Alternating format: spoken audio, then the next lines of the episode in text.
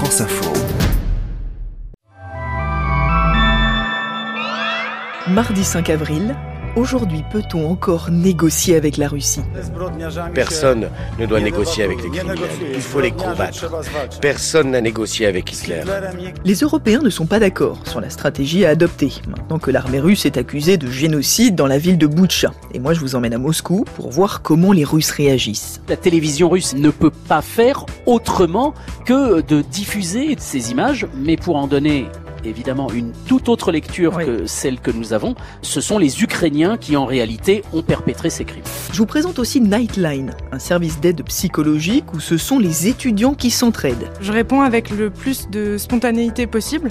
J'essaye d'activer tous mes voyants de bienveillance et de non-jugement qui sont vraiment les principes directeurs à Nightline. Et puis je vous raconte la Pixel War qui a enflammé les réseaux sociaux. On est chez nous, tout le monde nous aide, donc il faut qu'on se batte Bienvenue je suis Céline Aslo et c'est parti pour le quart d'heure.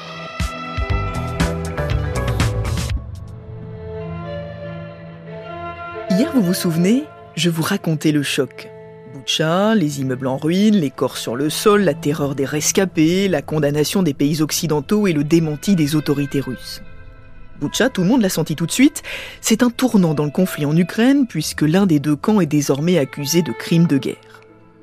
Alors peut-on agir maintenant comme s'il ne s'était rien passé? Peut-on continuer à discuter avec la Russie dans l'espoir d'aboutir à la paix?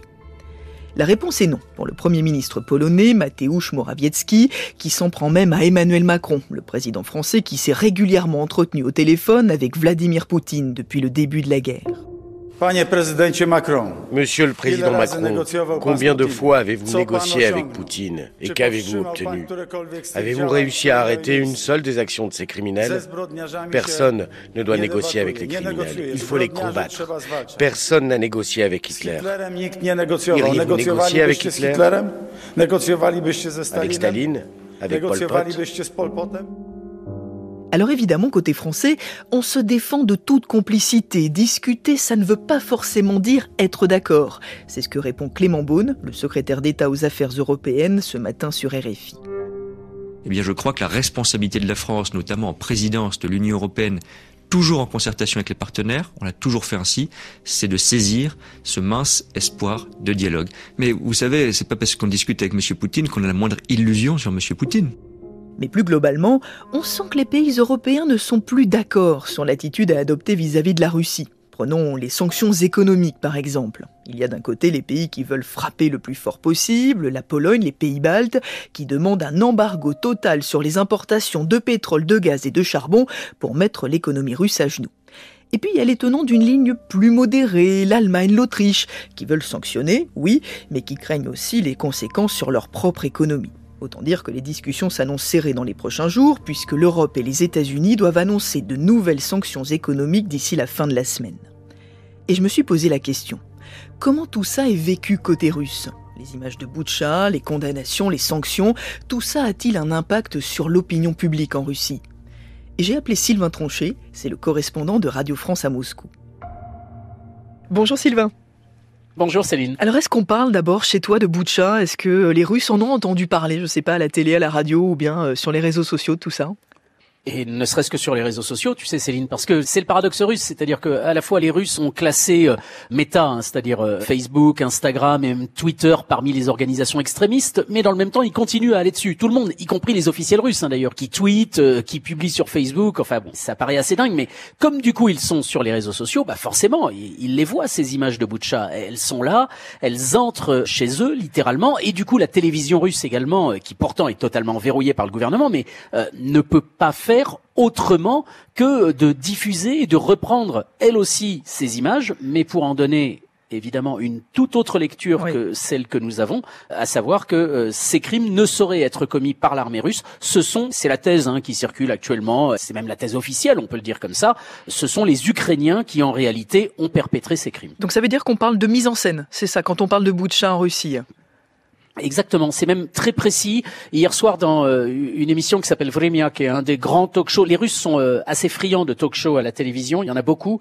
Et sur Vremia, il y avait un expert, euh, on va l'appeler comme ça, qui disait donc que c'était une mise en scène qui avait probablement été réalisée par les Britanniques, disait-il, parce que ce sont les meilleurs en, en termes de manipulation de l'information, qu'ils savent comment disposer les corps. Et je le cite de mémoire, de façon à ce que tout cela colle bien et corresponde bien à l'esprit nécrophile des Occidentaux. Voilà, c'est ce qu'expliquait la télévision russe euh, hier. Et oui, oui, on va assez loin dans euh, la thèse de la mise en scène de l'organisation. Et tout cela explique donc les autorités russes et les relais habituels médiatiques euh, propagandistes du Kremlin, tout cela dans un but, en fait, c'est que l'Ukraine puisse obtenir plus d'armes pour pouvoir lutter contre l'armée russe. Et est-ce que ça marche? Alors j'imagine que c'est très compliqué de savoir ce qu'en pensent vraiment euh, euh, les Russes, mais est-ce que tu sais si bah, tout ça, ça fonctionne, si ça, finalement, si c'est ce que pensent aussi les gens de, de tout ça côté russe? Alors, il y a des gens qui adhèrent totalement à ces thèses. Hein. On en a autour de nous, et d'ailleurs, euh, enfin, moi, je l'entends parfois. Euh, ce sont des propos que j'entends tenir. Alors, avec plus ou moins, euh, comment dire, d'intensité mhm. chez certains. C'est-à-dire, il y a une espèce de fond de sauce, on va dire générale dans l'opinion, qui est que, de toute façon, tout ça, c'est la faute des Américains et des Occidentaux. Voilà, ça c'est la première chose. Ensuite, euh, jusqu'où va euh, la désinformation et la haine? On peut aussi euh, parler de haine parfois envers les Ukrainiens, surtout dans la période particulièrement tendue actuellement. Ça dépend un peu des gens. En tout cas, il y a une grande part de la population qui adhère à ce hmm. discours et à cette thèse Et puis, euh, il y a aussi, euh, dans le même temps, euh, des conséquences qui sont annoncées. Hein. La Maison-Blanche, par exemple, qui annonce que de nouvelles sanctions économiques vont être prises cette semaine. Est-ce que toi, tu en vois déjà les effets de ces sanctions en Russie? Je pense à la vie quotidienne, la vie de tous les jours. Alors oui et non. Non, d'abord au, sens où euh, à Moscou, où moi je vis, euh, ou même euh, en, province, hein, j'étais à côté de Samara, à 1200 km de Moscou, à la fin de la semaine dernière. Enfin, les magasins sont normalement approvisionnés, le métro, les bus roulent. tu prends de l'argent au distributeur. la vie s'est pas arrêtée, quoi. Tu fais, Voilà, et tu fais tes courses. Il y a eu effectivement quelques pénuries dans certains rayons, mais enfin, ça va. Hein, non, non, il y a vraiment pas de gêne au quotidien. Ensuite, oui, au sens où quand même on a déjà euh, ressenti la hausse des prix au sens où euh, il y a quand même déjà des choses qui fonctionnent plus. Les cartes bancaires russes ne fonctionnent plus à l'étranger. Ça pose plein de problèmes aux Russes hein, qui ont de la famille à l'étranger ou, euh, ou aux immigrés qui sont ici également. Enfin voilà, ça on, commence à, à, le ressentir. Ou pour nous d'ailleurs français, nos cartes bancaires françaises ne fonctionne plus en Russie. Donc euh, oui, on commence à voir ce genre de choses, on commence à voir les prix monter très clairement, et ça c'est vraiment la grande angoisse des Russes, parce que euh, s'il y a bien une chose qu'ils ont compris et où l'analyse converge avec euh, celle des Occidentaux, c'est que les sanctions économiques sont dures, vont être dures et peuvent mettre le pays à genoux. Merci beaucoup Sylvain Tronchet d'avoir été avec nous depuis Moscou aujourd'hui pour le quart d'heure.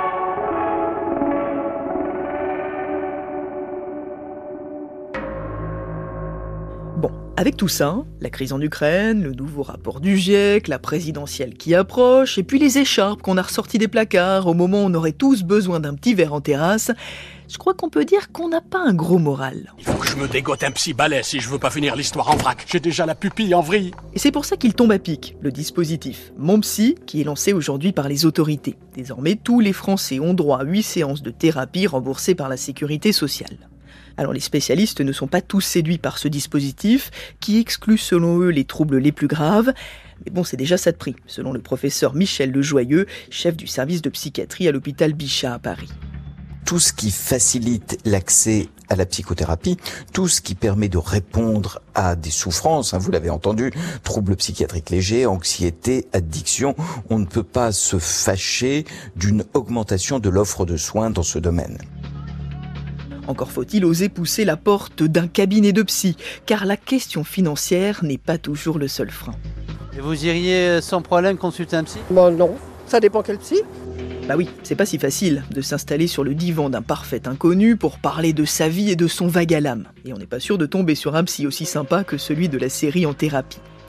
Alors parfois, le premier pas vers la guérison, il se fait au téléphone. Un coup de fil à quelqu'un qui nous écoute, qui nous ressemble, et qui pourra pourquoi pas guider nos pas vers un professionnel. Oh, je suis désolée de vous avoir dérangé. Oh ben non, madame, vous ne m'avez pas dérangé du tout parce que nous sommes là pour ça. Allô, ne quittez pas. Thérèse Vous apportez un tel réconfort. bien reçu votre appel. Thérèse, c'est Josette, réponds-moi Ah, mais j'en ai rien à foutre, moi, je te dis, je veux te parler à toi Nous avons bien reçu votre appel. Surtout, ne quittez pas. Une voix amie va bientôt vous répondre. Hier soir, Léo Limon, notre reporter au quart d'heure, s'est rendu dans les locaux de l'association Nightline à Paris. C'est un service d'écoute conçu par et pour les étudiants. Et comme c'est la nuit que ça se passe, eh bien l'ambiance est un peu particulière. Il faut chuchoter pour pas déranger les personnes qui sont en appel ou qui se concentrent parce qu'ils sont en chat. Salut Léo. Salut Céline. Alors je suis pas loin de me mettre à chuchoter moi aussi pour me mettre dans l'ambiance de ta soirée. Raconte-moi à quoi ça ressemble cette plateforme d'écoute. Alors tu vois les plateformes d'écoute des pompiers ou du SAMU. Bah, voilà, on y est, ça y ressemble. Imagine un immeuble parisien, très discret, on entre, on traverse une cour, c'est un open space, très grand open space, des bureaux, des téléphones, surtout des téléphones, très importants, mais c'est quand même moins institutionnel, pas d'uniforme, on a un coin détente, des jeux de société. Hier quand je suis arrivé, un bénévole était même en train de manger une pizza, donc ambiance euh, détendue, mais sérieuse quand même. Alors ce que je comprends Léo, c'est que c'est pas des psys hein, qui répondent au téléphone. Non, pas du tout, uniquement des étudiants, des bénévoles, ils étaient 5 hier soir, de 21h à 2h30 du matin. Pas de diagnostic médical, c'est pas leur rôle, ni même leurs compétences. Ils peuvent par contre donner des contacts de psy s'il le faut. L'idée c'est vraiment d'offrir une présence, de la bienveillance, sans jugement, ni aucune analyse. Et hier soir, pour le premier appel, dès 21h pile,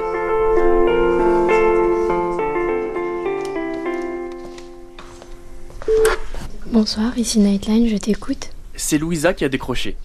Je réponds avec le plus de spontanéité possible. J'essaye d'activer tous mes voyants de bienveillance et de non-jugement qui sont vraiment les principes directeurs à Nightline. Et j'attends vraiment d'être dans le meilleur, la meilleure prédisposition possible moi-même pour pouvoir donner l'écoute euh, la plus pertinente et une écoute optimale à l'écoutant parce que c'est au final ce qu'on veut faire. C'est de pouvoir être nous-mêmes dans de bonnes circonstances pour euh, pouvoir euh, rendre le meilleur service possible. Les bénévoles de euh, Nightline connaissent très bien le quotidien des appelants, alors c'est vraiment un avantage, mais c'est aussi pour ça que tous les bénévoles m'ont demandé l'anonymat et choisi un autre prénom pour ne pas être reconnu et tomber sur une connaissance ou un ami, ça pourrait biaiser la discussion. Pourquoi ils font ça finalement ces bénévoles? Est-ce qu'ils t'ont expliqué pourquoi c'était important pour eux d'être là, à part manger une pizza? Ils ont tous des profils très différents, mais vraiment le point commun, c'est de vouloir aider les autres. J'ai rencontré Joseph, comme tous les bénévoles de l'association, on le sent vraiment investi d'une mission. C'est quelque chose qui lui tient vraiment à cœur. C'est la première fois que je suis bénévole dans une association. Je l'ai choisi parce que ça touchait autour et de la santé mentale des étudiants et de la parole. Et ça, c'est des choses qui, moi, me sont importantes dans mes préoccupations personnelles euh, à l'extérieur de l'asso. Du coup, je viens parce que euh, j'ai l'impression que c'est la question que je me pose euh, souvent. Les réponses, elles peuvent changer de pourquoi je viens chaque semaine. En tout cas, les questions, elles sont présentes en début de perm, mais à la fin de la perm, ça paraît beaucoup plus clair de pourquoi est-ce que je viens.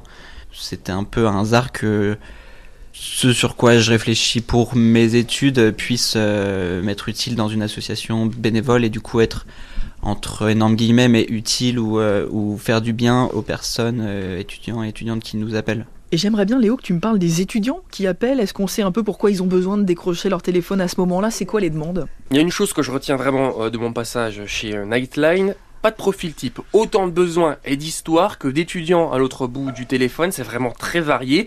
Et Aya Ben Moussa, la présidente de Nightline Paris, insiste bien là-dessus. Il n'y a pas de hiérarchie dans les problèmes, c'est vraiment ouvert à tout le monde. Nous, on prend tous les étudiants en fait, que ce soit euh, par rapport à un mal-être, ok, mais aussi que ce soit juste pour parler ou quoi que ce soit. Donc euh, on estime qu'il n'y aura jamais de petits problèmes et qu'on prend tous les appels et la seule condition, c'est d'être étudiant. Alors on va prendre tout type d'appels et ça peut énormément varier, mais euh, très souvent on va avoir euh, certains appels par rapport à des relations amoureuses, euh, des relations familiales, des relations amicales. Donc c'est ce qui ressort le plus, mais ça n'empêche qu'on peut aussi avoir des thèmes par rapport à la solitude ou, ou autre. Donc tant que quelqu'un veut parler, on estime qu'on sera toujours là et qu'il n'y a pas de petits problèmes. Et est-ce que tu dirais que ce service, il est lié à la crise sanitaire? On a beaucoup parlé des problèmes psychologiques euh, que ça avait créé chez les étudiants. Eh bien non, ça n'est pas du tout. Euh, Nightline Paris, ça a ouvert bien avant, en 2016. Difficile même pour les bénévoles de vraiment distinguer les conséquences euh, de cette crise sanitaire, même si elles ont été démontrées mmh. scientifiquement. Depuis le début de l'année universitaire, les appels affluent toujours, on est à 8000. Et Nightline se développe encore, déjà cinquantaine partout en France, une sixième a ouvert récemment pour les étudiants euh, des Pays de la Loire. Merci beaucoup Léo Limon pour ton reportage aujourd'hui pour le quart d'heure. Merci. Allez, je vous donne le site où vous trouverez tous les numéros. Ça s'appelle nightline.fr. Juste en cas de coup de blues, ça peut toujours servir. Et sinon, je dois vous avouer que j'étais complètement passé à côté du phénomène du week-end dernier. Et ce matin, j'étais un peu perplexe en me baladant sur Twitter. Je voyais plein de dessins, des messages de victoire. J'avais l'impression qu'on avait gagné un truc sans trop bien comprendre quoi. Et puis j'ai compris que venait de se dérouler la Pixel War de l'année. Sortez tout Sortez tout. On est là. Ils vont, ils vont abandonner, on bougera pas d'ici. On est chez nous. Tout le monde nous aide. Donc, il faut qu'on se batte.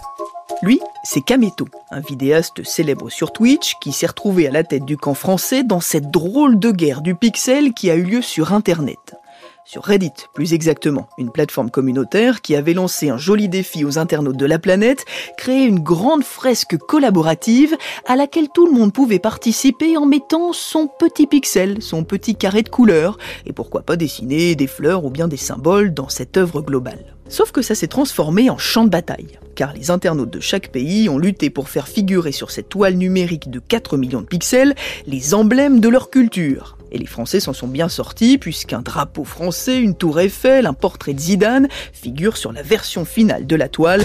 Dieu que c'est Aux grandes dames des Espagnols qui ont bataillé jusqu'au bout. Et maintenant, vous allez me dire. Eh bien maintenant, c'est fini. Attends un peu, c'est moi qui suis le chef. Je dirai quand ce sera la fin. C'est la fin. Le jeu s'est terminé la nuit dernière devant des centaines de milliers de streamers, et puis plus rien. Tout est effacé. Il reste sur Reddit un immense carré blanc. Mais bon, finalement, que ce soit sur le divan du psy ou bien en cliquant sur des petits carrés, on a tous le droit de se défouler. Allez, je vous laisse. Je vous dis à demain pour un nouvel épisode du quart d'heure.